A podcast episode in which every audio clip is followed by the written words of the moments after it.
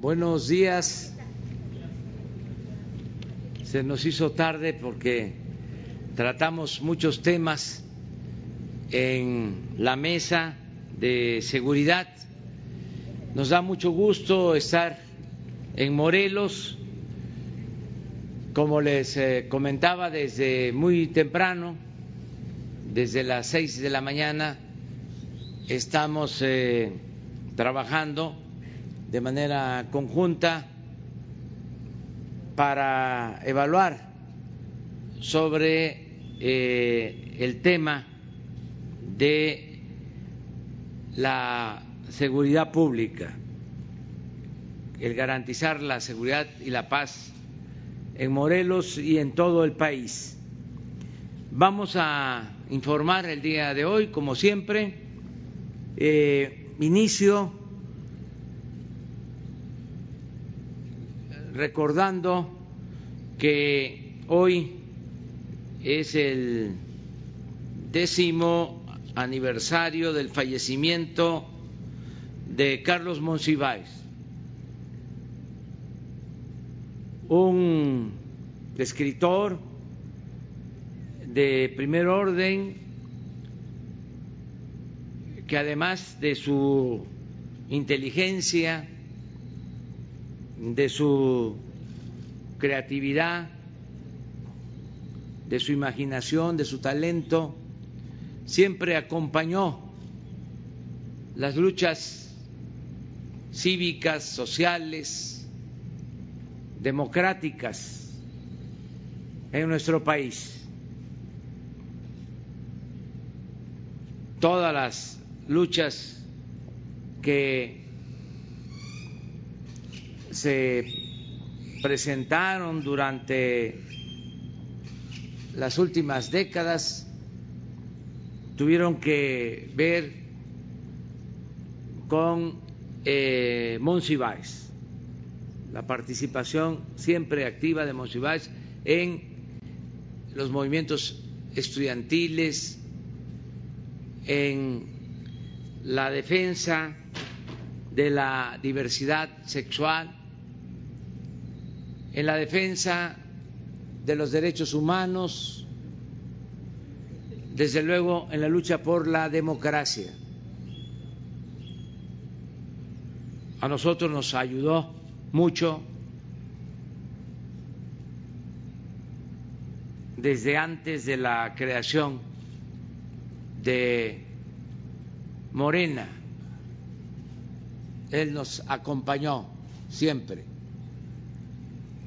por eso lo recordamos con cariño, con afecto, con admiración a Carlos Monsiváis.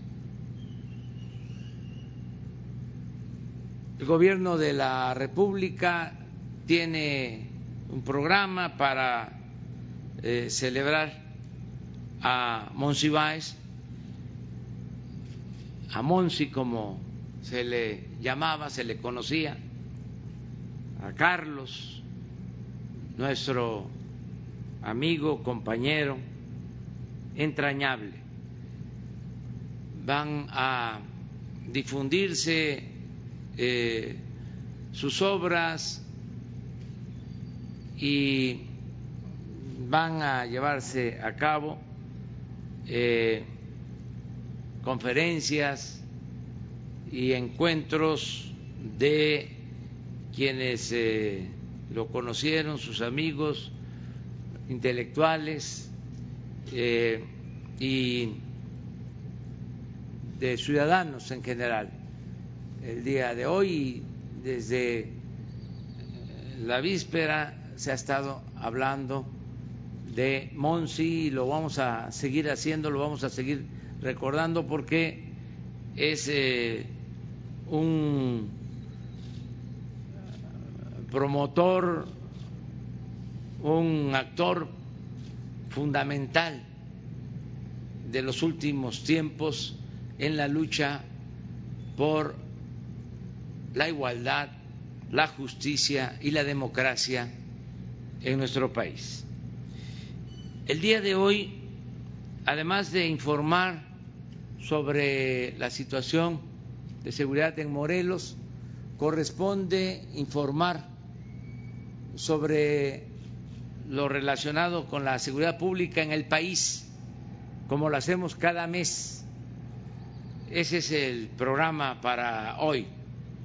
Eh, vamos a comenzar eh, con la intervención del gobernador de Morelos, Cuauhtémoc Blanco, con quien llevamos una muy buena relación. Estamos trabajando de manera coordinada con el gobierno de Morelos, con Cuauhtémoc Blanco, eh, en esta materia y en otros eh, asuntos. Estamos unidos.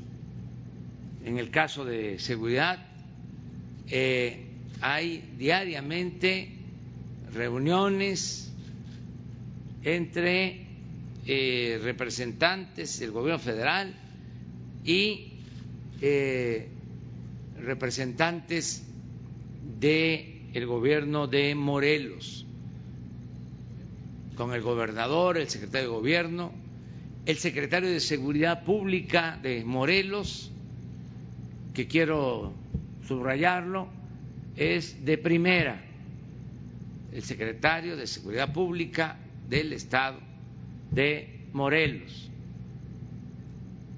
Nombre eh, dedicado, responsable, honesto.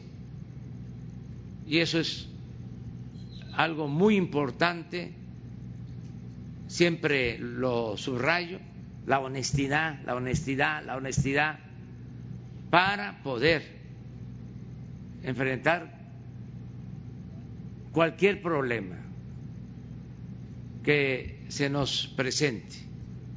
Entonces, sí hay un buen trabajo de coordinación entre el gobierno federal y el gobierno del estado de Morelos. De modo que le damos la palabra al ciudadano gobernador y posteriormente Alfonso Durazo va a informar, luego el secretario de la Defensa. Bueno, Cuauhtémoc Blanco primero, el secretario de la Defensa, luego Alfonso Durazo, de nuevo el secretario de la Defensa y luego el secretario de Marina, el almirante Ojeda, para eh, redondear todo eh, el informe sobre seguridad pública. Entonces vamos con el ciudadano gobernador.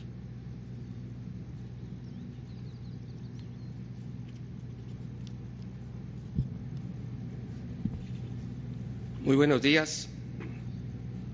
Señor presidente, agradecemos su visita y le damos la más cordial bienvenida a Morelos en medio aún de esta crisis de salud que nos ha cambiado la vida a todos en poco más de tres meses. Saludo, saludo cordialmente a, la doctora Olga Sánchez Cordero, al secretario, secretaria de Gobernación, al general Luis Crescencio Sandoval, secretario de la Defensa Nacional, al almirante José Rafael Ojeda Durán, secretario de la Marina, al doctor Alfonso Durazo Montaño, secretario de Seguridad y Protección Ciudadana, al general Luis Rodríguez Bucio, comandante de la Guardia Nacional, y a Francisco Antonio Villalobos, Adame, presidente municipal de Cuernavaca. Seguridad y salud son los temas que hoy nos ocupan. En materia de seguridad, desde el inicio de nuestra gestión, marcamos como prioridad restablecer el orden, la paz social, frenar la violencia, desterrar la impunidad y la corrupción en nuestra entidad. A un año, ocho meses de trabajo y gracias al esfuerzo coordinado de las dependencias federales, estatales, que integran la Mesa de Reconstrucción de la Paz en Morelos, hemos desarticulado células delictivas de alto impacto, generadoras de violencia y llevando ante la justicia a importantes objetivos delincuenciales. Día con día, gracias a los trabajos de inteligencia, cerramos margen de maniobra al crimen organizado, porque en Morelos no negociamos ni pactamos con nadie, opere al margen de la ley. En materia de salud, desde el inicio de la contingencia, nos apegamos a la estrategia federal, actuamos de manera preventiva, respaldados por expertos, de salud y académicos, con el fin de hacer frente a este enemigo silencioso y mortal. El personal militar de Serena, Guardia Nacional, la Policía Estatal del Mando Coordinado, en todo momento ha realizado labores de vigilancia y acercamientos con la población, resguardando el patrimonio comercial, procurando la sana distancia. Hemos sido reconocidos como uno de los estados que más acciones ha tomado para buscar salvar vidas y procurar que los daños del COVID-19 sean los menos posibles. Pese a ello, nuestro Estado permanece en semáforo rojo y la necesidad de ascender lo más pronto posible a la nueva normalidad. Señor presidente, vivimos tiempos que nos obligan a trabajar de manera coordinada por el bien del país. Coincidimos con usted en el sentido de que las diferencias no generan más que confrontación, que no suman en estos tiempos tan difíciles. México nos llama a cerrar filas, a trabajar en equipo y a honrar esta nueva normalidad. Para hacer realidad el país que todos añoramos, Morelos resiste, se esfuerza y pronto nos, nos habremos de recuperar de esta difícil situación que sin duda nos hará muy fuertes. Señor presidente, gracias por su visita, bienvenido y recuerde que siempre Morelos es su casa. Gracias.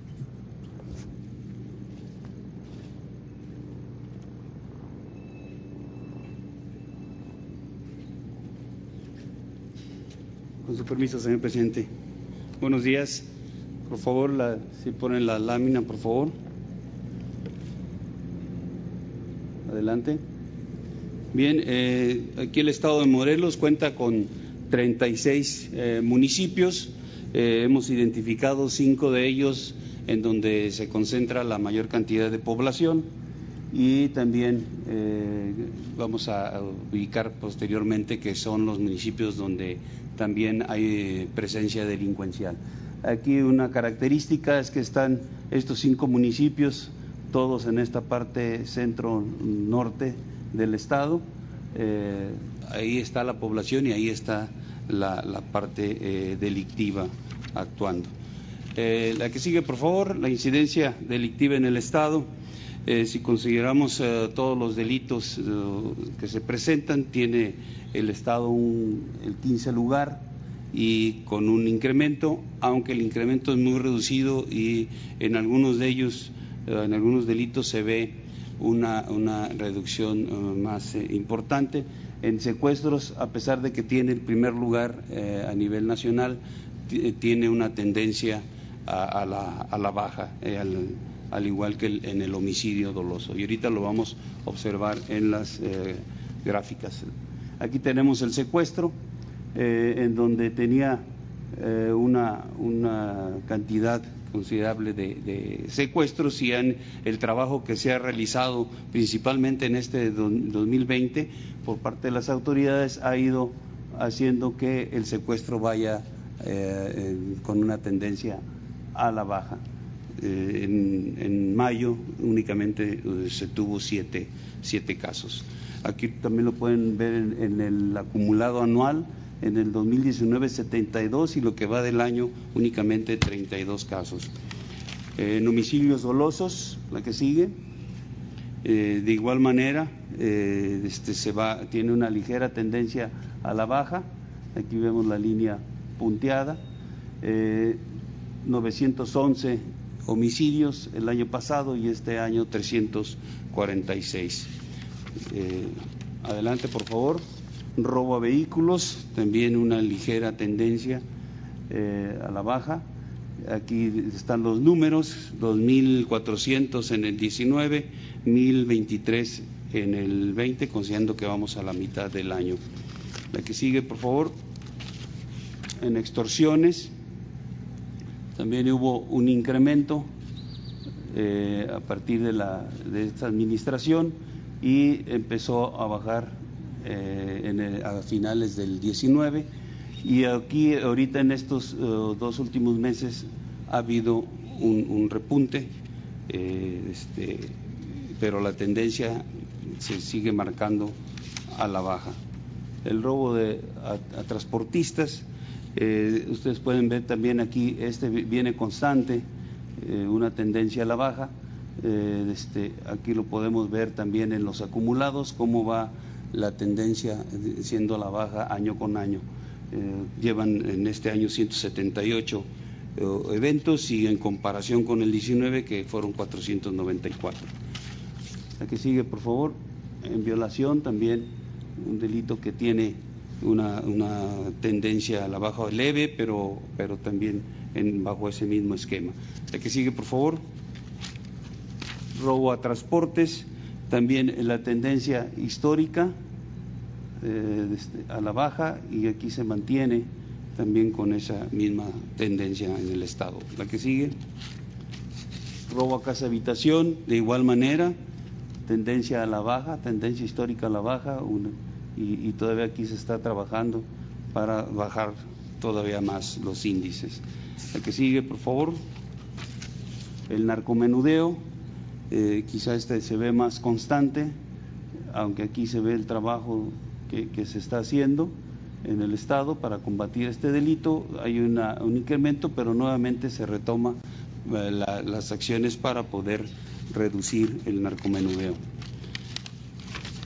Por el total de delitos de, impacto, también esta es eh, constante, ha sido un trabajo constante con, algunos puntos que, se ven en eh, un incremento, pero también es una tendencia muy ligera hacia, la, hacia la baja, considerando todos los delitos.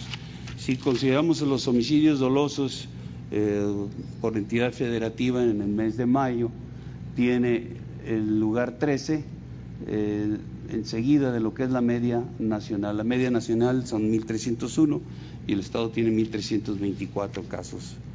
Y estos homicidios dolosos considerados por cada 100.000 eh, habitantes, el Estado tiene 5, el quinto lugar tiene un promedio de 69.54 y siendo la media de 39.43. Eh, que sigue, por favor. En municipios con mayor incidencia delictiva. ubicamos en el estado 11 municipios donde está la presencia delincuencial, donde se hacen este tipo o se presentan este tipo de, delitos.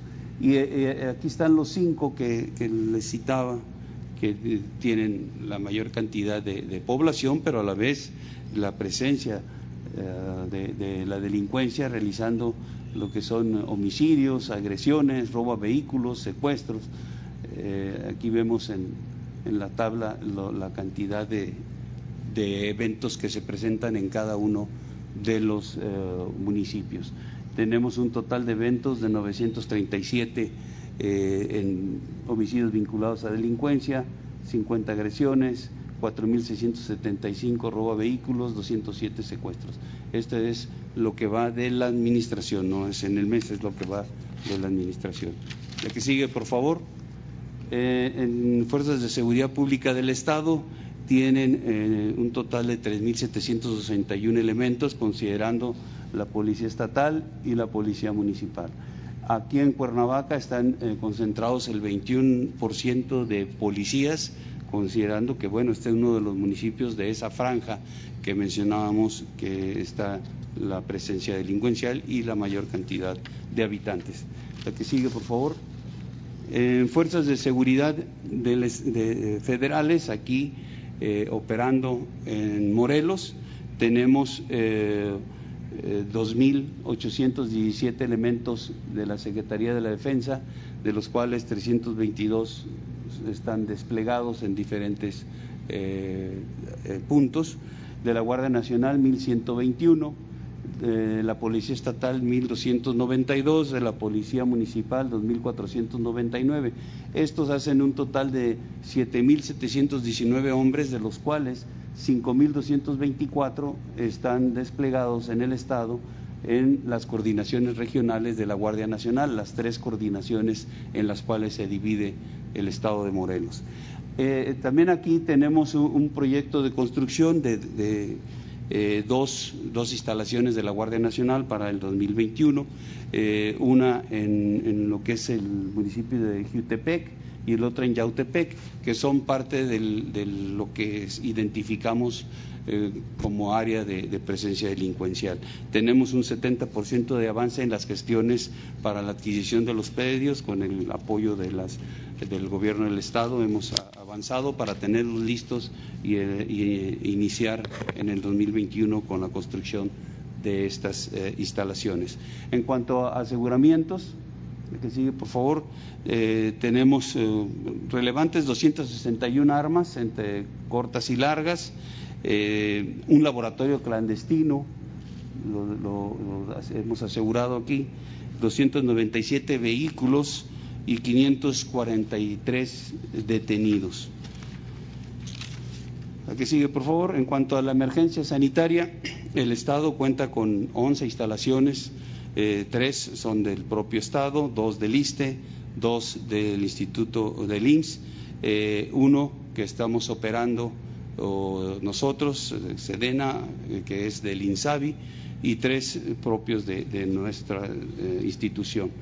Eh, adicional a estas instalaciones, al apoyo que se está dando en estas instalaciones, se han realizado o se lleva a cabo la seguridad a 10 instalaciones hospitalarias, se realizan patrullajes en diferentes áreas y también contamos con cuatro fuerzas de reacción eh, ubicadas en el Estado para apoyarlo en cualquier necesidad que tenga en este ámbito de la eh, pandemia. Eh, en relación al plan DN3, se ha participado en tres eventos relacionados con lluvia, en una explosión, en 12 incendios forestales, en tres urbanos, en dos accidentes aéreos y cuatro vehiculares, empleando 496 hombres y 51 vehículos.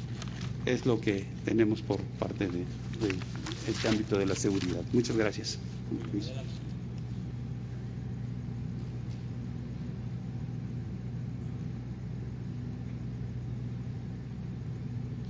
Presidente, gracias. Gracias, señor presidente, señor gobernador, presidente municipal, a todo el equipo. A usted, buenos días. Bueno, hoy adelantamos, es 19, eh, adelantamos el informe que usualmente da, eh, o información que usualmente presenta el secretariado el día 20, pero como se atraviesa el fin de semana, no hay un, no hay un micrófono ahí para, ¿no, Jesús? Bueno, adelante, por favor, un día de mucha información, homicidio doloso, aquí tenemos una ligera baja, eh, de 13 homicidios respecto al eh, respecto al mes eh, anterior son 2.913 obviamente es una cifra alta pero recibimos aquí el, en diciembre del 2018 aquí esta es la tendencia histórica y esta es la línea que nosotros llamamos de contención que hemos preservado a partir eh, de diciembre eh, con ligeras tendencias a la baja, luego a la alza, pero dentro de una línea de contención que está muy por debajo de la tendencia histórica. Adelante, por favor. Bueno, esto es por entidad federativa en cifras absolutas y en tasa por cada 100 mil habitantes. Eh, yo resaltaría en cifras absolutas los estados que tienen menor número de homicidios, Yucatán, Baja California Sur, Campeche, Aguascalientes, Tlaxcala, Durango, eh, Nayarit, Querétaro, eh, Coahuila, que en un tiempo tuvo cifras altísimas, ahora está entre los más bajos, Hidalgo, Chiapas, Tabasco, San Luis Potosí, bueno, hasta ahí me quedo adelante, por favor. Y por 100 mil habitantes se modifica un poco. Esto es el homicidio doloso por, eh, regiones eh, con mayor incidencia, las regiones prioritarias. Aquí está el comportamiento. No me detengo, pero les proporcionaremos la información. Eh, adelante, por favor.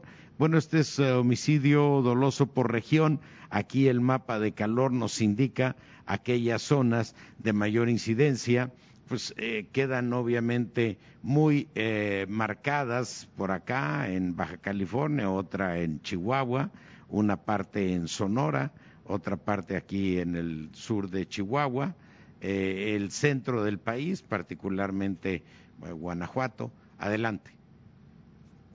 Eh, en feminicidios, aquí hay una baja eh, sensible y aun y cuando hay algunos eh, picos, es notoriamente a la baja la tendencia, afortunadamente, en este delito. Adelante, por favor. aquí está por entidad federativa en cifras absolutas y en tasa por cien mil habitantes, en cifras eh, Tlaxcala, Querétaro, Aguascalientes, Baja California Sur, Campeche, Yucatán, Zacatecas, Nayarit, Tamaulipas, Tamaulipas aquí es, es importante, eh, Quintana Roo también, entre los más bajos afortunadamente hay una modificación por cada un reacomodo por cada cien mil habitantes. Adelante, por favor. Robo de vehículos, bueno, esta es la tendencia histórica, aquí es notoriamente a la baja la tendencia en el robo de vehículos, pudiéramos incluso descontando la caída derivada de la emergencia sanitaria, que es este punto, pero en términos históricos, a partir de diciembre del 18 es notoriamente a la baja, afortunadamente también. Adelante. Robo de vehículos por entidad federativa Nuevamente las de menor impacto, Yucatán, Campeche, Nayarit, Coahuila, Colima, Baja Sur, Durango, otra vez por acá, Chiapas, Quintana Roo, Zacatecas.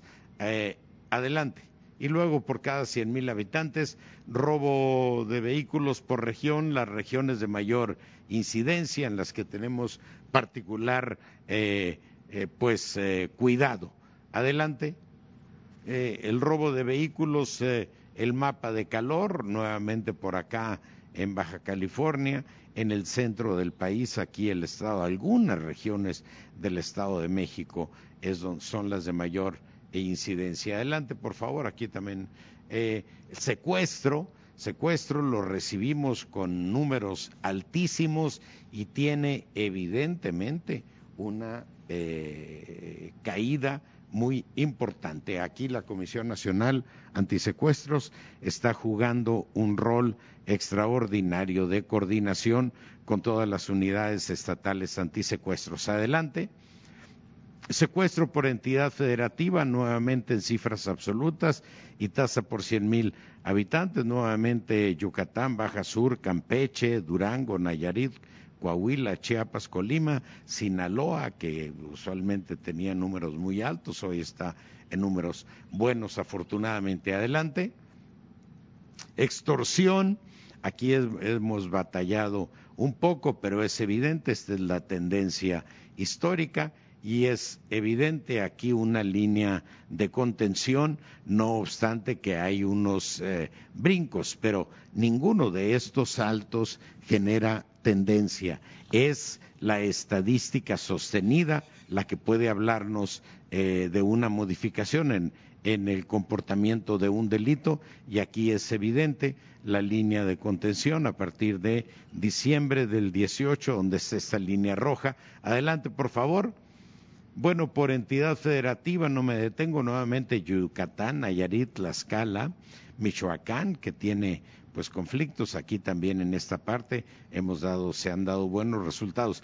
Todo esto es en coordinación invariablemente con los gobiernos estatales. Adelante con independencia del tipo robo total cifras absolutas aquí es evidente la baja pronunciada aquí está el inicio de la emergencia sanitaria y hay una caída muy relevante, pero descontando esta caída hay una tendencia notoria a la baja en el robo total. Este es el tipo de robo que integra este rubro de incidencia delictiva. Adelante, por favor.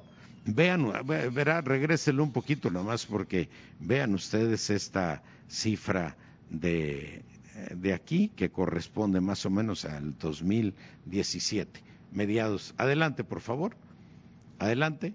Por entidad federativa, nuevamente Yucatán, Nayarit, Campeche, Tlaxcala, Chiapas, Coahuila, otra vez Colima, Sinaloa, Baja Sur, Guerrero, que ha tenido una baja muy importante en diversos indicadores y que históricamente estuvo entre los más altos de incidencia delictiva, ahora está la baja. Adelante, por favor bueno, el robo específico, robo de vehículos, aquí estamos comparando enero-mayo del 2019 contra enero-mayo del 2020, es decir, periodos similares, robo de vehículos, una baja del 22.5%, robo a transeúntes, 27%, robo en transporte público colectivo, 43%, robo a casas habitación 21% abajo. Adelante, por favor.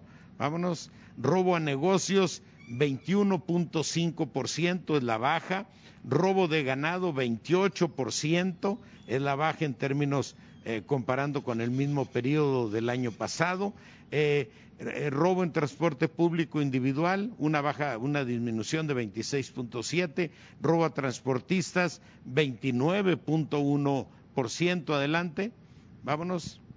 Eh, incidencia delictiva nacional del fuero federal, aquí está la tendencia histórica al alza, aquí está diciembre y aquí está notoriamente a la baja, notoriamente a la baja. Adelante adelante, eh, creo que, bueno, el robo de, hidrocarburos, ya estamos en 3.4 el promedio diario. Aquí tenemos la instrucción del presidente, vamos a bajarlo al 3 y podemos decir que ya de manera sostenida estamos prácticamente en 3 mil barriles. Esto representa haber evitado un daño patrimonial al Estado por 89.998 eh, eh, millones de pesos. Adelante, por favor, rápido. Eh, eh, bueno, despresurización de penales, se han movido 7.530 presos para tratar de, despresurizar algunos penales que están, eh, tienen un excedente mucho más allá de su capacidad en el número de espacios disponibles para personas privadas de la libertad. Adelante, rápido, por favor. bueno, eh, qué problemas tenemos en las policías estatales y municipales. Recién salió la encuesta del INEGI y la población registra, tiene eh, una percepción muy alta sobre la corrupción en los cuerpos estatales y municipales de seguridad. El promedio es el 87.6% de los mexicanos perciben que sus policías estatales y municipales son eh, corruptas y eh, ahí tenemos un reto fundamental. Adelante, por favor, vámonos. Eh, ¿Cuáles son los retos? Primero tenemos que fortalecer el estado de fuerza a nivel estatal y municipal, porque el déficit hay estados que están operando con el 40, con el 40% del estado de fuerza que les correspondería tener según el número de habitantes. Combatir de manera contundente la corrupción policial a nivel estatal y municipal y fortalecer obviamente las labores de investigación e inteligencia tanto de los cuerpos estatales y municipales como a nivel nacional. Y con esto termino y adelante, mi general. Gracias, presidente.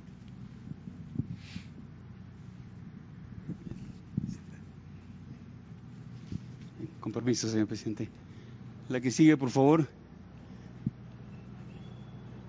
Bien, aquí tenemos el efectivo eh, que está desplegado en territorio nacional de lo son las tres fuerzas, la Secretaría de la Defensa, CEMAR y la Guardia Nacional.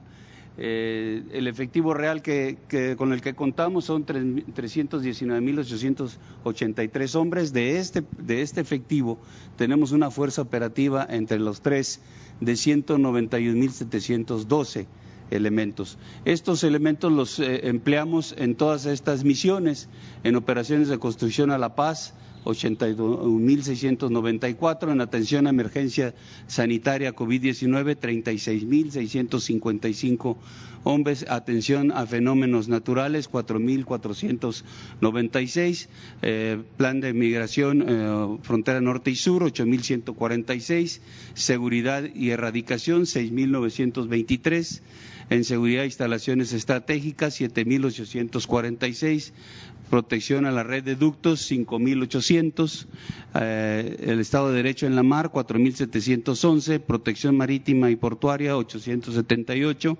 operaciones en Golfo y, Pacífico 6.179 y operaciones de búsqueda y rescate 475. Eh, todos estos servicios en los que tenemos desplegado al personal eh, suman 163.803 elementos. 71.822 de, de Sedena, 15.450 de Semar y 76.531 de la Guardia Nacional. También a este efectivo desplegado se suman las aeronaves de la Fuerza Aérea Mexicana con 78, los buques y embarcaciones de Marina con 215 y de la Guardia Nacional también con 35 aeronaves en apoyo a estas, a todas estas eh, operaciones que realizamos, tenemos 27.909 hombres eh, desplegados o considerados de esta manera, Sedena, Semar y Guardia Nacional. Vamos a explicar cada una de las, de las eh, operaciones. En operaciones para construcción de la paz, ¿qué actividades se, desarrollan? Bueno, tenemos operaciones o estrategias de protección ciudadana eh, en el estado de Nuevo León, Tamaulipas, Jalisco, Guanajuato, Michoacán, Oaxaca, Coahuila, Durango y Guerrero.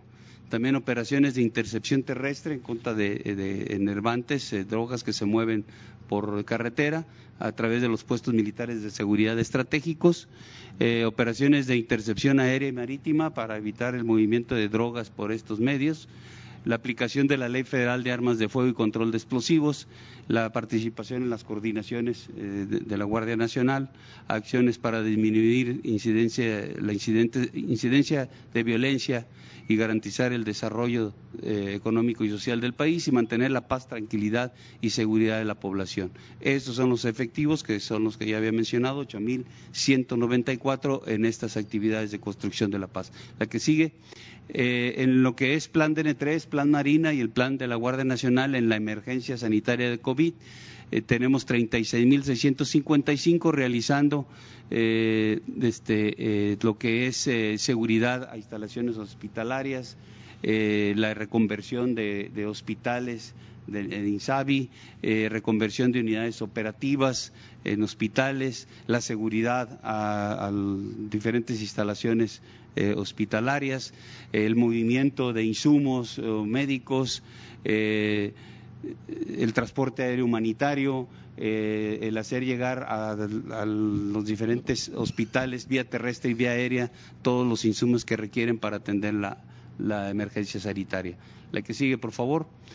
Eh, en lo que es eh, el plan de N3, plan Marina y el plan de la Guardia Nacional atendiendo fenómenos naturales, hemos empleado en este mes, en este mes 4.000 496, perdón, en el mes de mayo, 4.496 hombres, eh, distribuyendo despensas en las áreas afectadas, eh, seguridad y vigilancia de esas áreas, eh, la administración de albergues, el desasolve de calles, establecimiento de células de intendencia y cocinas comunitarias, auxilio a diferentes tipos de accidentes y sofocación de incendios.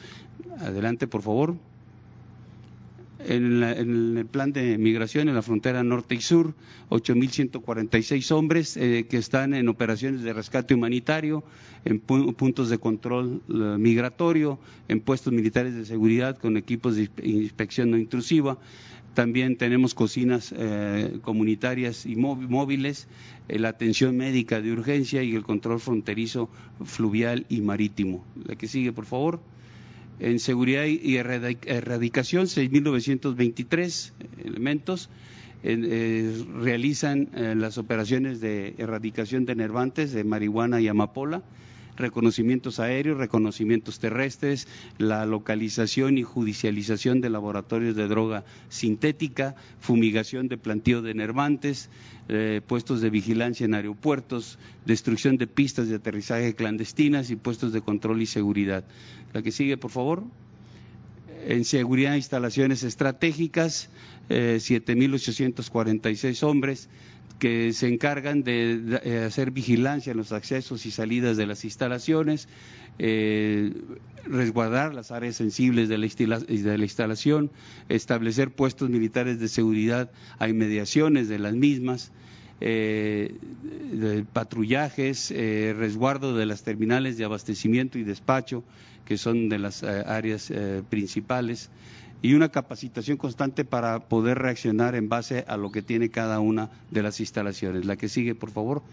En protección a, red de ductos eh, de esta operación se emplean 5.800 elementos eh, para dar la seguridad a los ductos, eh, se hacen vigilancia con aeronaves no tripuladas, se establecen bases de operaciones eh, cada 20 kilómetros en, todo lo largo del ducto, se identifican las tomas clandestinas, se le da seguridad a las tomas clandestinas hasta el arribo de, personal de Pemex para que puedan ser inhabilitadas.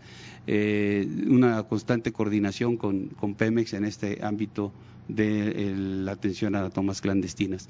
Eh, a continuación, eh, eh, seguirá el almirante secretario de Marina para seguir explicando esta parte del despliegue. Con permiso, señor presidente. Para continuar con la presentación de lo que hace el Estado mexicano contra estas, el combate al narcotráfico y la seguridad pública. En lo que se refiere a la Secretaría de Marina, en lo que le llamamos nosotros el Estado de Derecho en la mar, que son las operaciones navales para aplicación de la ley, de los 15.500 elementos aproximadamente que están dentro de este operativo, aquí en esta parte que son cuatro operaciones, tenemos alrededor de 4.700, 4.800 elementos en estas operaciones en la sonda de Campeche, la operación Camarón que le llamamos nosotros, la interdicción marítima y lo que es la vaquita marina en el Alto Golfo de California. En la operación de sonda de Campeche, pues garantizar la seguridad y la operación de instalaciones estratégicas, llevar a cabo operaciones contra el mercado ilícito de combustible y lo que viene ahí. En lo que refiere a operaciones de Camarón, eso se da prácticamente en lo que es el, por el área de Tampico y más que nada en el área de Sinaloa para protección al robo de embarcaciones camaroneras. Lo hacemos a través de patrullajes aéreos y marítimos y presencia física aleatoria por personal de, Marina en buques camaroneros que también embarcamos ahí personal de infantería de Marina. En la interdicción marítima se refiere a ejecutar operaciones de guardia costera para la vigilancia en las zonas marítimas mexicanas, intercepción de embarcaciones de tráfico de estupefacientes eh, en toda, eh, sobre todo en la frontera con Guatemala, mantenemos constante, bueno, no constantemente, las 24 horas del día, los 365 días del año, hay de una a dos unidades de superficie en eh, en el área de la frontera. Y en lo que se refiere a la vaquita marina, tenemos ahí desde hace aproximadamente cuatro o seis años unas operaciones ahí con varias secretarías de Estado para tratar de evitar eh, la extinción de la vaquita. Es un tema un poco complicado en el que hemos estado operando. La que sigue, por favor. En lo que se refiere a protección marítima portuaria, me refiero a los puertos más importantes, como son Veracruz, como son Lázaro Cárdenas, como son Tuxpan, eh, en esos, y Manzanillo también, desde luego, en esos puertos ejercemos vigilancia para evitar eh, alguna introducción de enervantes, armamento, etcétera. Lo que se refiere a la que sigue, por favor. En lo que se refiere a las operaciones en el Golfo y Pacífico tenemos alrededor de 6.200 elementos. Realizamos operaciones de guardia costera en las zonas marítimas de los litorales mexicanos, coadyuvamos en el orden interno del país, eh, combatimos el tráfico de armas y personas y mercancías, también desde luego estupefacientes, ejercemos presencia en diferentes regiones del país a través de estaciones navales avanzadas y también en auxilio a la población civil en casos y zonas de desastres. La que sigue, por favor. En lo que se refiere a, operaciones de búsqueda y rescate, son alrededor de 500 personas. Tenemos alrededor tenemos en el tanto en el Golfo y en el Pacífico 33 estaciones de búsqueda y rescate en las que ofrecemos y apoyamos a la población civil, respondemos de manera inmediata y efectiva para cualquier tipo de llamada de auxilio, tanto de alguna persona o de alguna embarcación.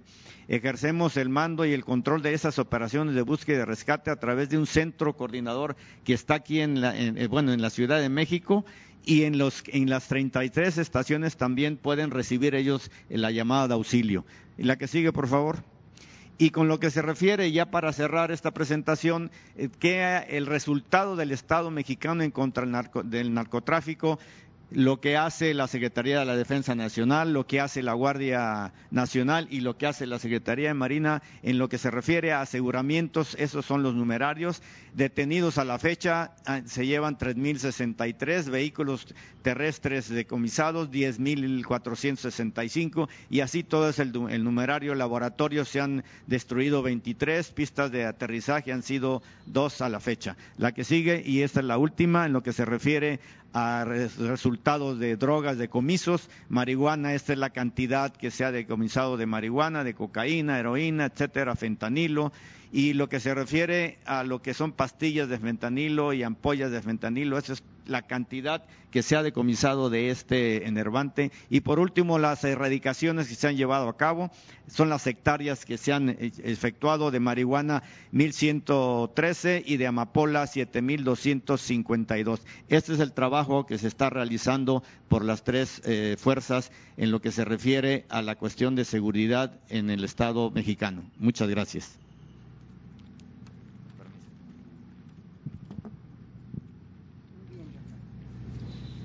Bueno, pues este es el informe eh, general eh, eh, amplio y todavía nos quedó pendiente informar sobre el avance que lleva la creación y despliegue de la Guardia nacional. Eh, lo vamos a hacer la semana próxima, que vamos a seguir visitando estados. La próxima semana vamos a dedicar un día a informar sobre la Guardia Nacional. Vamos a, a presentar este informe. Ahora ya este, era mucho tiempo y no íbamos a dejar nada para eh, preguntas y respuestas, porque también, eh, además de informar nosotros, es muy importante este ejercicio en el que ustedes pueden eh, preguntar y hay temas que son de interés para los ciudadanos independientemente de lo que nosotros informamos. Entonces, vamos, adelante.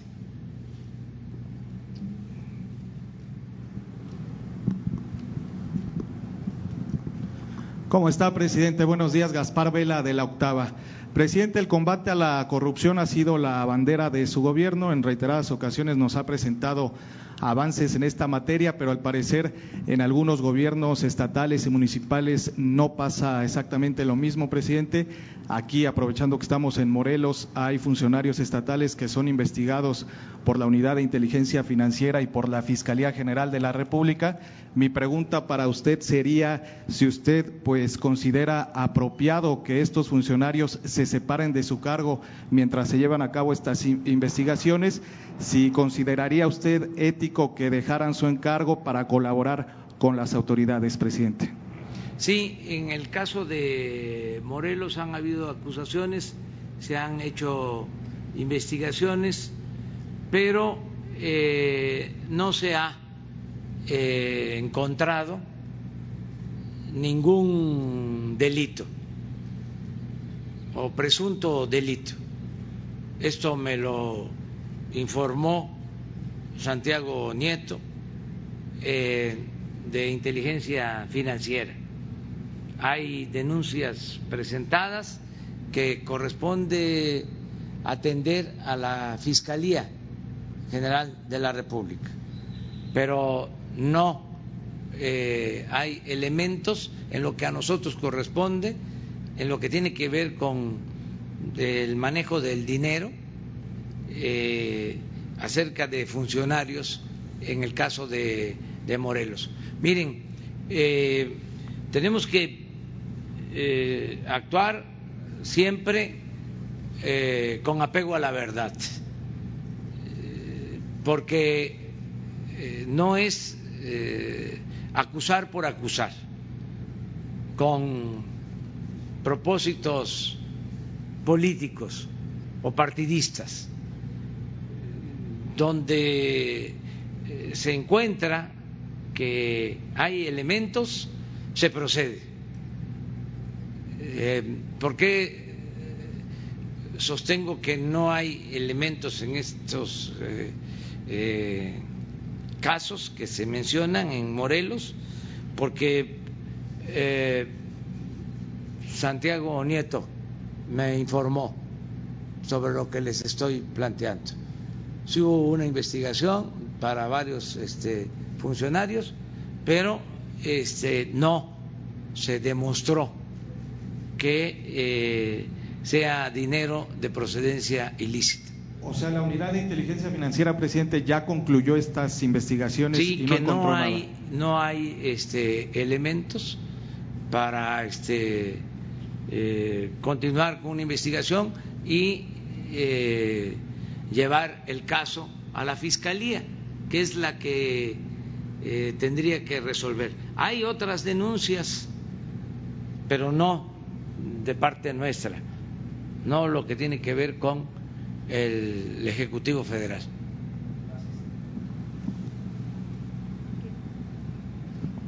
Muchas gracias.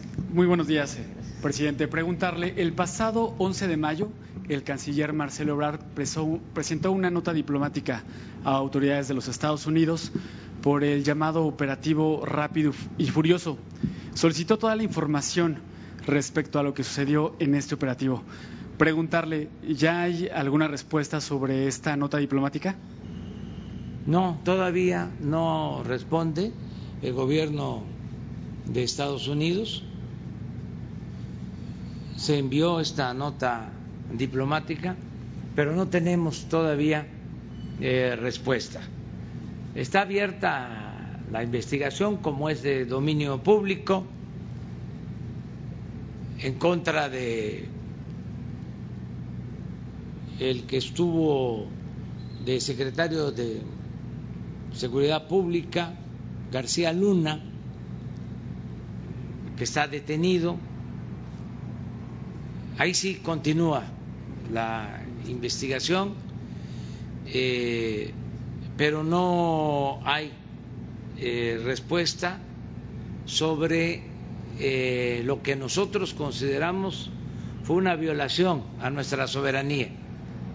El que se haya permitido la introducción de armas eh, teniendo conocimiento el gobierno de México, aunque se ha negado este asunto, hay evidencias, hay información que se está desclasificando en Estados Unidos, en donde se eh, menciona que ese operativo se hizo de manera conjunta, gobierno de Estados Unidos y gobierno de México.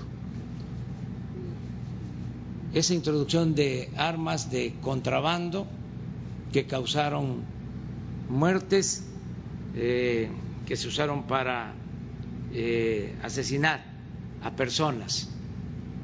Eh, por eso la nota diplomática y estamos esperando que se entregue esa información y eh, creo que el gobierno de Estados Unidos está obligado a presentar este informe. Y disculpe, no me presenté. Miguel Arzate del Sistema Público de Radiodifusión, Canal 14. La segunda pregunta, señor presidente. Eh, ¿Qué se está haciendo? ¿Qué está haciendo la actual administración para evitar este trasiego de armas, incluso el, trasiego hormiga, aprovechando la presencia del secretario de Seguridad? Eh, si nos puede platicar algo sobre lo que va del operativo denominado Frozen, que se está trabajando para evitar esta problemática. Bueno, pues lo que se está haciendo en primer lugar es eh,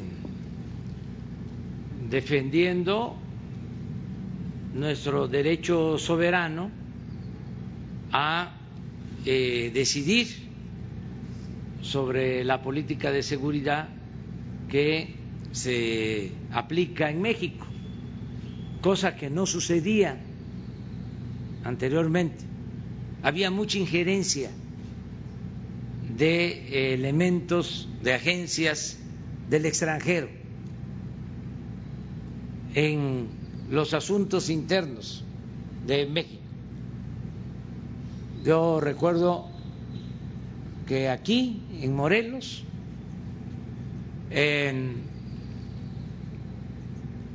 ajusticiaron a un jefe de una banda criminal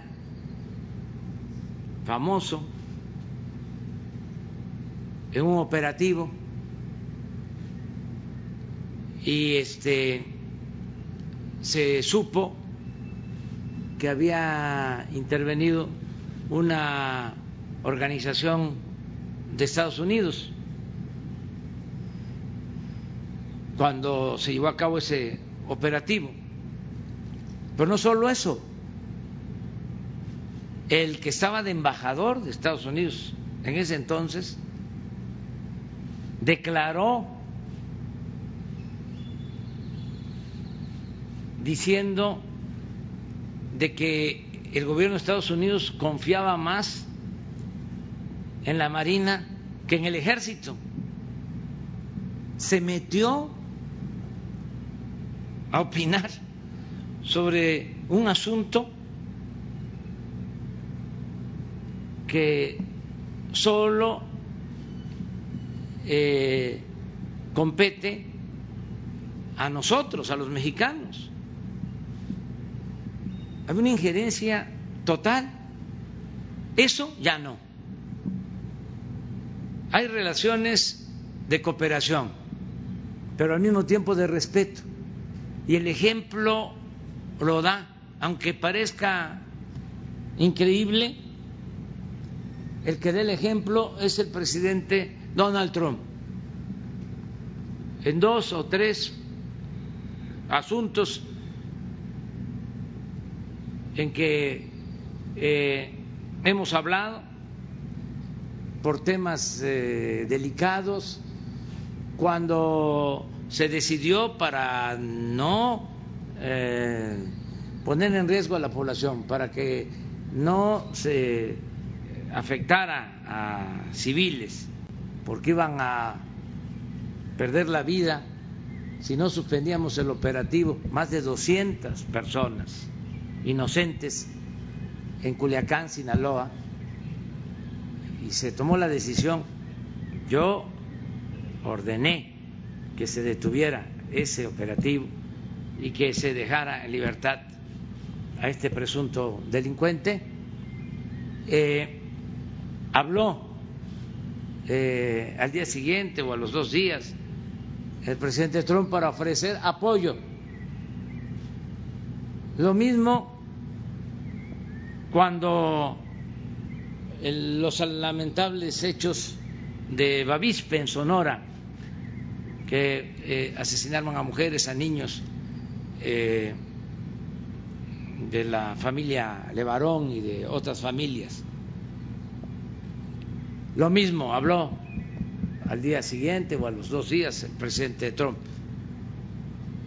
Y el ofrecimiento fue en el sentido de que nos mandaban este, agentes para eh, ayudar a investigar los casos y a castigar a los responsables. De manera muy respetuosa le agradecimos su este, ofrecimiento y él eh, entendió de que nos correspondía a nosotros atender estos casos como siempre. No vamos a permitir que ningún gobierno extranjero eh, eh, se inmiscuya en asuntos que solo corresponden a las autoridades mexicanas.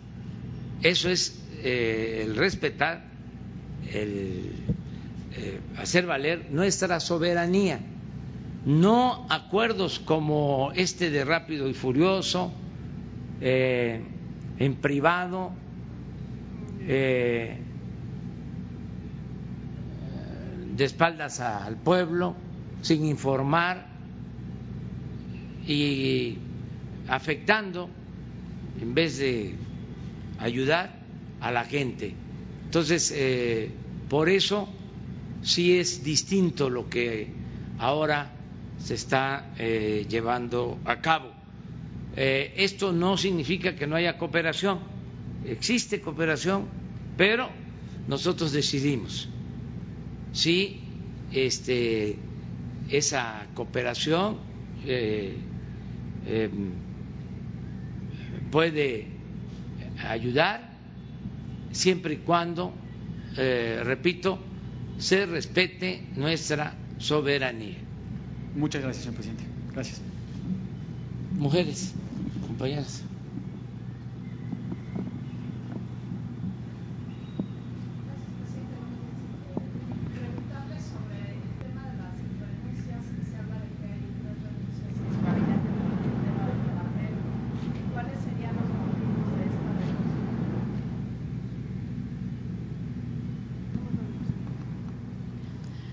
Pues es algo este, que tiene que ver con la polémica de estos últimos tiempos. ¿Usted solicitó la renuncia? No, pero este. Se decía que en gobernación se había solicitado. No estoy enterado, pero yo creo que eh,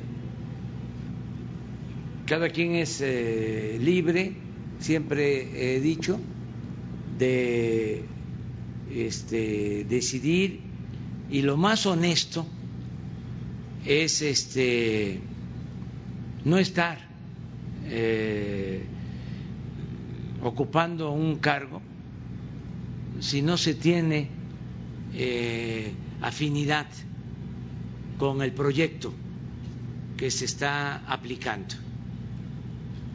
Eso es lo más honesto. Eh, ¿Era el caso este? Parece que sí, porque eh, creo que no se debió convocar a ese foro. Este, y eh, quienes eh, no compartan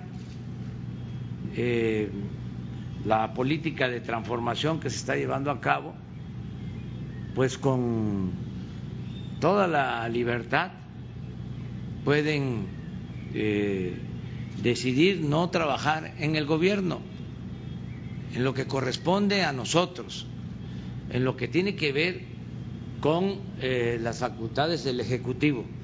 Si son eh, servidores públicos que fueron nombrados por el Poder Legislativo o por ley, existen eh, estas eh, instituciones y no corresponde al Ejecutivo eh, removerlos, no se puede hacer, se tiene que respetar. Aquí nada más quiero aclarar de que nosotros, de verdad, no simulada, no de manera simulada, vamos a seguir combatiendo el racismo y la discriminación. ¿Va a permanecer este instituto, el CONAPREDES? Sí, aunque veríamos también la forma de que se integre, si se puede, si se creó, lo quiero ver con la secretaria de Gobernación, si se creó por eh, acuerdo o por decreto presidencial, este, y si no es por ley, si depende del titular del Ejecutivo, a mí me gustaría que se integrara a la Secretaría de Gobernación y que eh, eh, formara eh, parte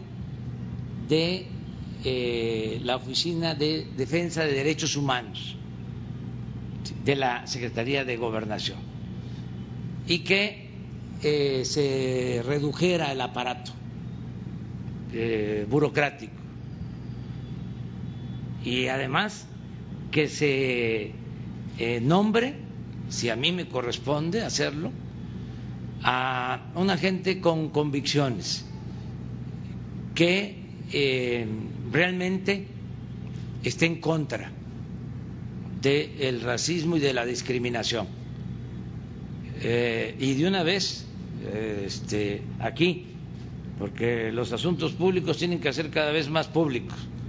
En el relevo, si existe esta renuncia, yo propondría eh, a una mujer representante de eh, los pueblos indígenas, porque los más humillados de México,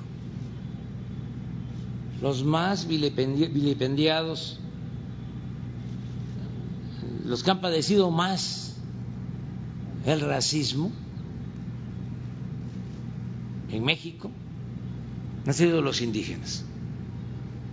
Entonces me gustaría que eh, ese cargo estuviese este, representado por una mujer indígena.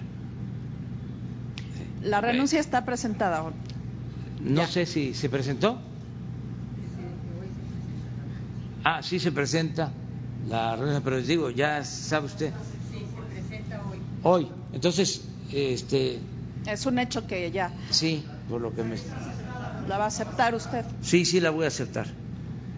Y ya, este, les eh, adelanto que mi propuesta va a ser que ese cargo lo ocupe una mujer indígena. Ya, basta de simulación durante mucho tiempo, hasta la Comisión Nacional de Pueblos Indígenas estaba eh, representada pues estaba eh, a cargo de quien no era indígena. Era eh, tener el aparato, este, pero no dar eh, a los eh, afectados la decisión, considerarlos menores de edad y no darles a ellos los cargos. Es como lo que pasaba en salud y en otros este, cargos. Por ejemplo, en salud llegó a ser secretario de salud un abogado un economista en la Secretaría de Comunicaciones y Transporte, llevaba 20 años o más que no había un ingeniero de secretario de Comunicaciones y Transportes. Y aquí aprovecho para decir que este tema lo tenemos que seguir ventilando, debatiendo. Basta de simulación, porque hubo eh, una pantalla durante el periodo neoliberal. Los gobiernos para simular de que se combatía la corrupción, de que se combatía el racismo, de que se combatía la discriminación, eh, eh, mientras estaban privatizando, saqueando, violando derechos humanos, fueron creando todos estos organismos, que son muchísimos, que la gente ni siquiera sabe que existen, porque nunca hicieron nada en favor del pueblo. Pero eh, mantener todos estos organismos cuesta mucho y es dinero del presupuesto, dinero del pueblo. Y lo que buscamos es que el dinero del presupuesto eh, le llegue al pueblo. Era de las cosas que me decía la gente desde que andaba yo recorriendo los pueblos. Vamos a ganar, licenciado. Pero ¿sabe qué? Este no nos mande el apoyo con intermediarios, eh, que se entregue directo. Es que se fueron creando organismos de la llamada sociedad civil. Hay otra figura que eh, se puso de moda, organismos no gubernamentales. Y resulta que se mantenían del presupuesto. Eh, el gobierno le costaba mucho al pueblo. Era un gobierno mantenido y bueno para nada. Entonces, este es un tema importantísimo y vamos a seguir poniendo eh, los organigramas de estos organismos.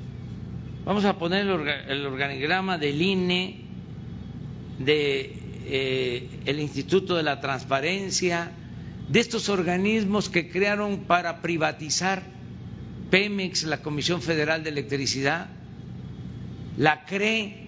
¿No tienes ahí el organismo de la CRE? Miren, es como si eh, hubiesen constituido un, una nueva dependencia. Es el equivalente pues a la Secretaría de Energía. Nada más una comisión del sector energético, de cinco o seis que existen. Entonces, vamos a hacer un ajuste administrativo, ya no son las mismas condiciones. Ahora necesitamos que el presupuesto le llegue a la gente el gobierno estaba ensimismado, se robaban una buena cantidad del presupuesto. Y otra cantidad del presupuesto importante se destinaba a mantener un aparato burocrático oneroso, con sueldos elevadísimos, 600, 700 mil pesos mensuales eh, asesores, direcciones generales, viajes al extranjero. Ahí se quedaba el presupuesto. ¿Qué le llegaba a la gente? Nada, solo migajas. Y eso cuando había elecciones. Era cuando repartían despensas, frijol con gorgojo para obtener los votos. Ahora no es así. Ahora la mayor parte del apoyo va a la gente de manera directa, sin intermediarios. Por eso son las protestas. Pero miren esto, la cree.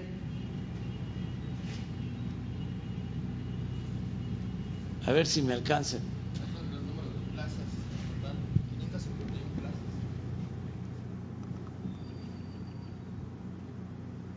551 plazas.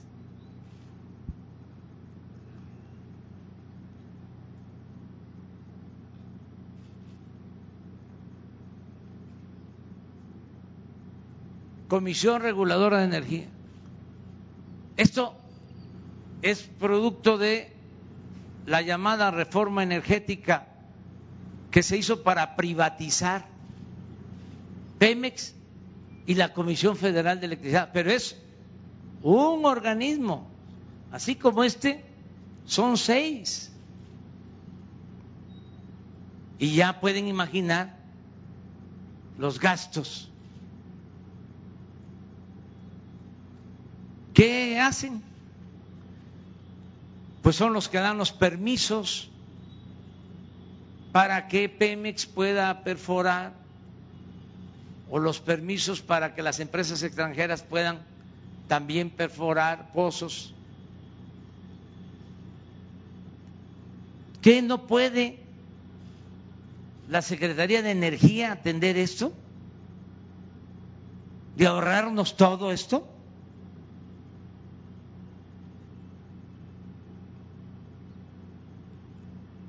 Pero así como este organismo, repito, son cientos en el gobierno.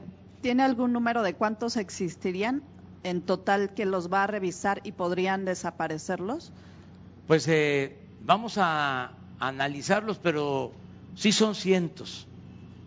sin duda, este pasa de, de 100 organismos independientes, autónomos. Estos fueron creados por ley. Aquí se requiere reforma incluso constitucional. ¿Y las va a presentar? En su momento. Para desaparecerlos. En su momento, poco a poco. Pero tenemos que ir ajustando el gobierno a la nueva realidad. ¿Por qué crearon esto? Por las privatizaciones. Nosotros ya no vamos a privatizar no vamos a convertir lo público en privado. Entonces ya esto este, no tiene una razón de ser. Además, la gente votó por un cambio. Y esto lo hablábamos nosotros.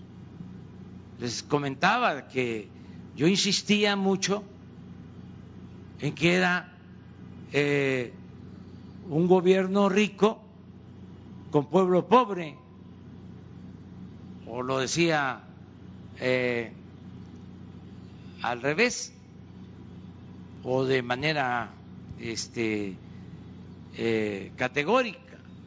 No puede haber gobierno rico con pueblo pobre. Entonces, esto es lo que ya no queremos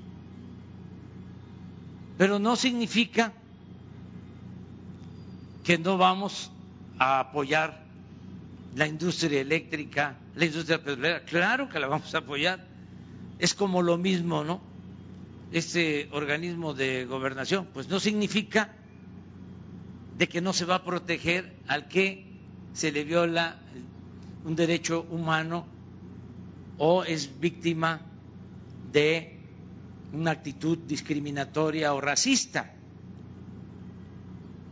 Claro que se va a atender, incluso eh, en serio, de verdad. Se me hace que ya tiene hasta el nombre de quién no, Pero sí tiene que ser miembro de una cultura indígena. Este, y hay mujeres en las distintas culturas eh, originarias, mucho, muy inteligentes, con mucha convicción, que van a saber defender estos derechos, el que no haya clasismo, el que no haya racismo, el que no haya discriminación. solo los que han sentido humillaciones saben lo que eh, debe hacerse. Pero si este, no hemos padecido de discriminación, de racismo, de clasismo, de humillaciones, pues tenemos una actitud distinta. Eso está más para la academia, pero el gobierno tiene que eh, evitar que se cometan estos abusos. Y vamos a seguir hablando del, del tema. Eh, y este, denunciando que dé vergüenza Pues le voy a preguntar, señor. el que eh, haya estas actitudes discriminatorias.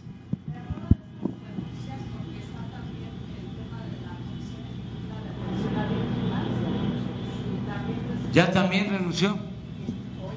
Hoy también.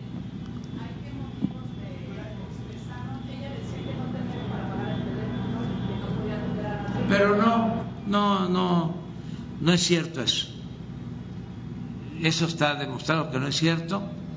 Y eh, las mismas este, personas que son eh, familiares de víctimas están exigiendo su renuncia. Y decirles que nosotros no le vamos a fallar al pueblo, no vamos a fallar al pueblo. Y que este, queremos gente comprometida con la transformación, gente honesta.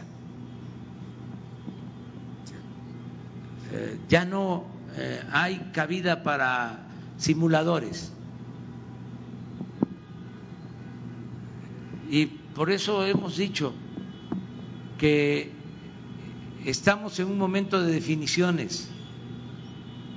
¿Estamos a favor de la transformación o no? ¿Estamos a favor de que se mantenga el mismo régimen de corrupción y de injusticias y de privilegios? Miren, el principal problema de México, siempre lo dije y estoy convencido, es la corrupción. Y sobre ese tema no se hablaban nada, no se decía nada, ni en la academia, ni en los medios de comunicación, ni los intelectuales. Busquen bibliografía sobre corrupción en México. No van a encontrar.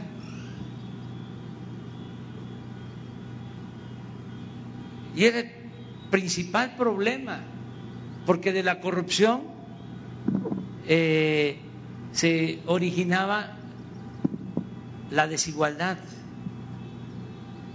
Por corrupción eh, se producía la desigualdad económica y social. La causa principal de la desigualdad en México ha sido la corrupción política. Entonces, ese tema no se trataba. Bueno, al grado que estaban creando un organismo así que se llamaba Comisión Anticorrupción, al mismo tiempo que de acuerdo a la legalidad existente no se consideraba a la corrupción como delito grave. Entonces, era el colmo de la simulación. Entonces, ya se termina todo eso. Eh, yo entiendo que eh, no les guste a nuestros adversarios, eh, a los conservadores, pero nosotros vamos a continuar adelante. Y el caso de Asa Cristina Laurel eh, parece que tenía diferencias también con el propio secretario de Gobernación. Sí. Y ¿Por eso este, renunció? Sí, por eso renunció.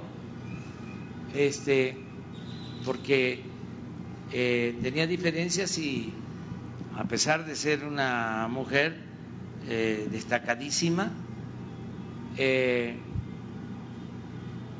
yo le di la eh, confianza o le di mayor confianza al secretario de salud, a Jorge Alcocer, que es una gente honesta y es una gente íntegra,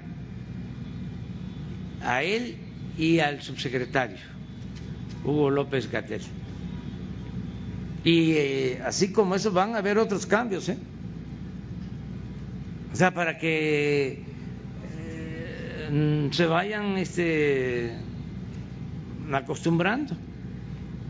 Porque, ¿qué sucedió cuando engañaron a la gente de que iba a haber un cambio? ¿Se acuerdan? Cuando se hablaba de el gobierno del cambio, siguió lo mismo. Los mismos servidores públicos en Hacienda, el que fue secretario de Hacienda en ese gobierno del cambio, había estado de subsecretario de Hacienda con Salinas. Hacer para, para decirlo con más claridad. El secretario de Hacienda de Fox, que llega con la bandera del cambio, Gil Díaz, se había desempeñado como subsecretario de Hacienda de Salinas de Gortari.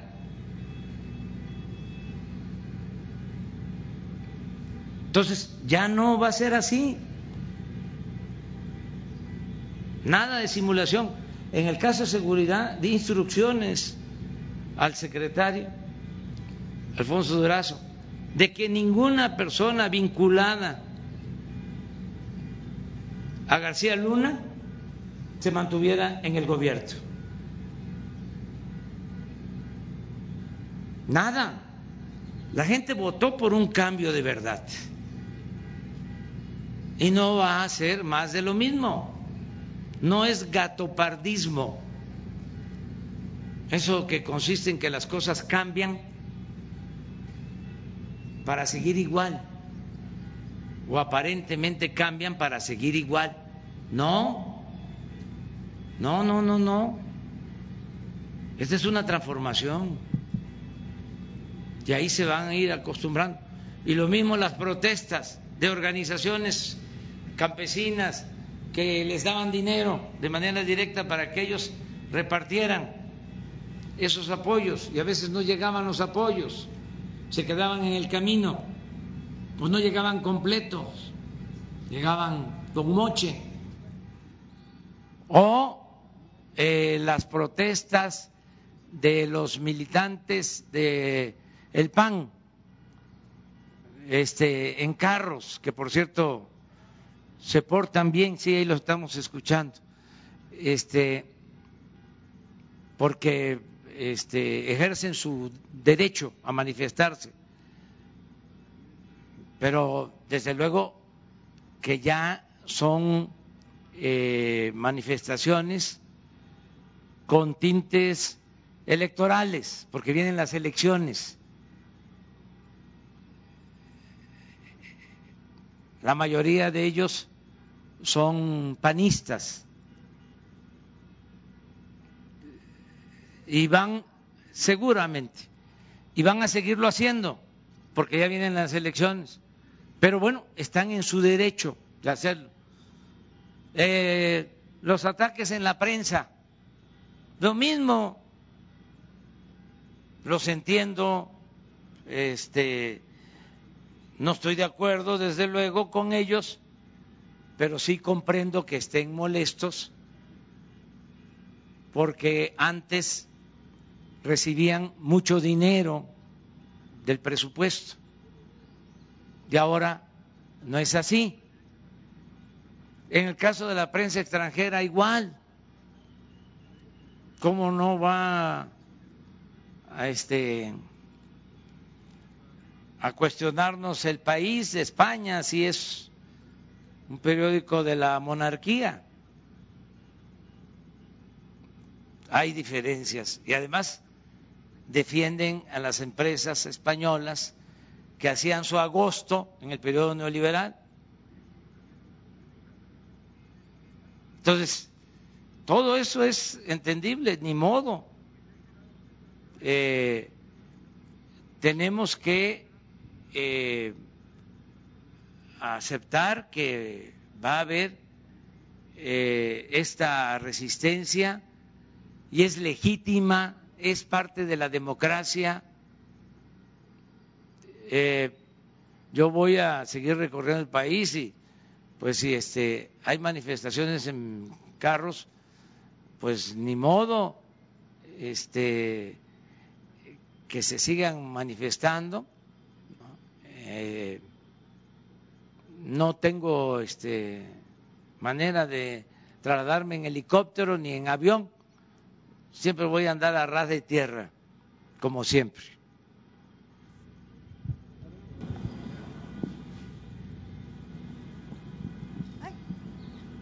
Presidente, buenos días. Michelle Mejía de Multimedios. Ahondando un poco en este tema, ¿nos puede dar eh, un balance de cómo usted vio eh, su gira toda esta semana en torno a estas eh, protestas prácticamente en todos los estados donde usted asistió? Siempre hubo este tipo de manifestaciones. Aún así, esta gira usted cómo la, la, evaluaría y si en las siguientes en los siguientes recorridos que haga eh, por el interior del país podría modificar su agenda a fin de que a lo mejor pudiera tener algún tipo de acercamiento porque por ejemplo en, en el caso de Veracruz eh, los familiares exigían eh, ese acercamiento. Es decir ya así como hay manifestaciones en contra algunas personas también quieren acercarse a usted cómo hacer ese tipo de conexión, respetando eh, la sana distancia.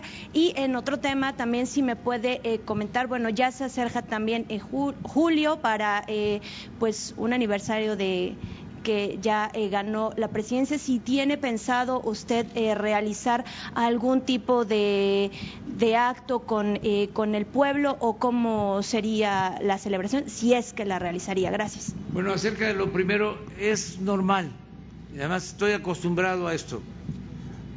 Este es mi mero mole. Vengo de la oposición. Luché durante muchos años eh, para cambiar eh, al régimen de injusticias, de opresión, de privilegios. Y es lo que estamos haciendo ahora. Y es normal que haya protestas es eh, normal y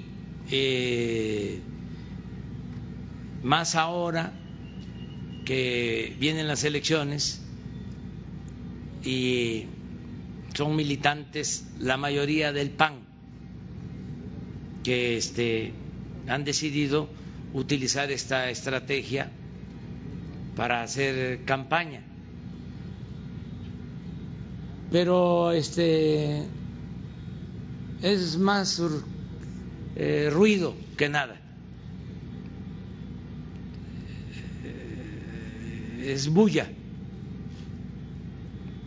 Desde luego, eh, en los medios de información se dice protestas, porque nosotros no hacemos nada absolutamente para contrarrestar esas eh, protestas. Sin embargo, eh, la mayoría de la gente nos apoya. Yo puedo salir ahora, este, están los de los carros, pero la gente va en la calle, va caminando, sale de sus casas, me identifica Y miren, así. Mira, hacen así y así y este y otras cosas. Sinceros, la mayoría de la gente. Además, eso lo saben ustedes, lo saben ahí en Milenio, porque hacen encuestas, nada más que no las publican. Milenio antes, cuando estaba este el régimen anterior publicaba encuestas casi diarias.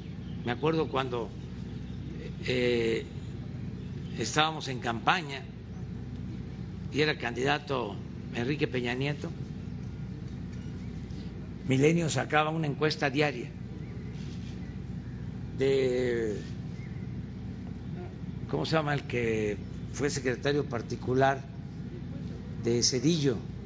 Liébano Sainz y otro encuestador ahí, que ahí sigue de columnista y este nos sigue atacando. Que, eh, socio de, de Berrueto, Berrueto, ¿sí? y Ciro, que estaba ahí también, diario, encuestas. ¿Saben eh, cómo estaba Peña? En porcentaje, como 85% arriba. Ahora ya no hay encuestas. Por algo será. Entonces, sí se sabe lo que está sucediendo. Afortunadamente la gente nos está dando su apoyo y no le vamos a fallar al pueblo.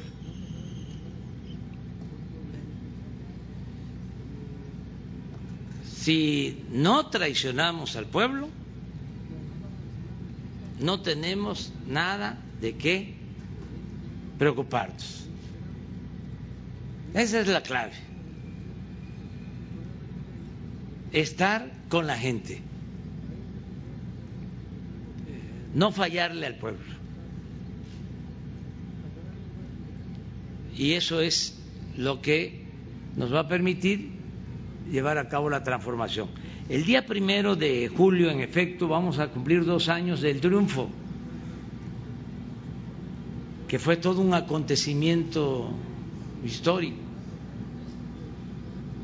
porque se ganó por voluntad del pueblo, no fueron eh, elecciones apoyadas por el gobierno como eran antes las elecciones. Acuérdense cómo fue la elección fraudulenta del 2006, cómo todo el gobierno de Fox, él mismo lo ha dicho, se metió para que no ganáramos o para hacernos el fraude. El gobierno de Fox, cuando esa elección, mandó a los secretarios a cada estado. Me acuerdo que al secretario de Comunicaciones de entonces, Cerizola, lo mandó de delegado a Tamaulipas y estaba el gobernador Hernández en Tamaulipas y al día siguiente se hablan por teléfono está la grabación por ahí donde le dice Cerizola gracias gobernador te pasaste. Muchas gracias. Ese gobernador, el, mismo día de la elección, también recibió una llamada de la maestra del de Esther Gordillo al mediodía del domingo, día de la elección. Y la maestra Esther le dijo, y está grabada también, y está este, la llamada, existe. Le dijo, ya es tiempo de definir este, ayuda para que gane Calderón. Palabras más, palabras menos. Está documentado. Y se metió, desde luego, el gobernador.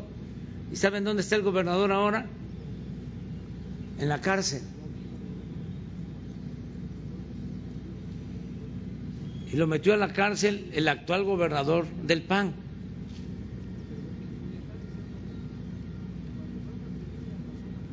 O sea, aquel que les ayudó en el fraude para imponer a Felipe Calderón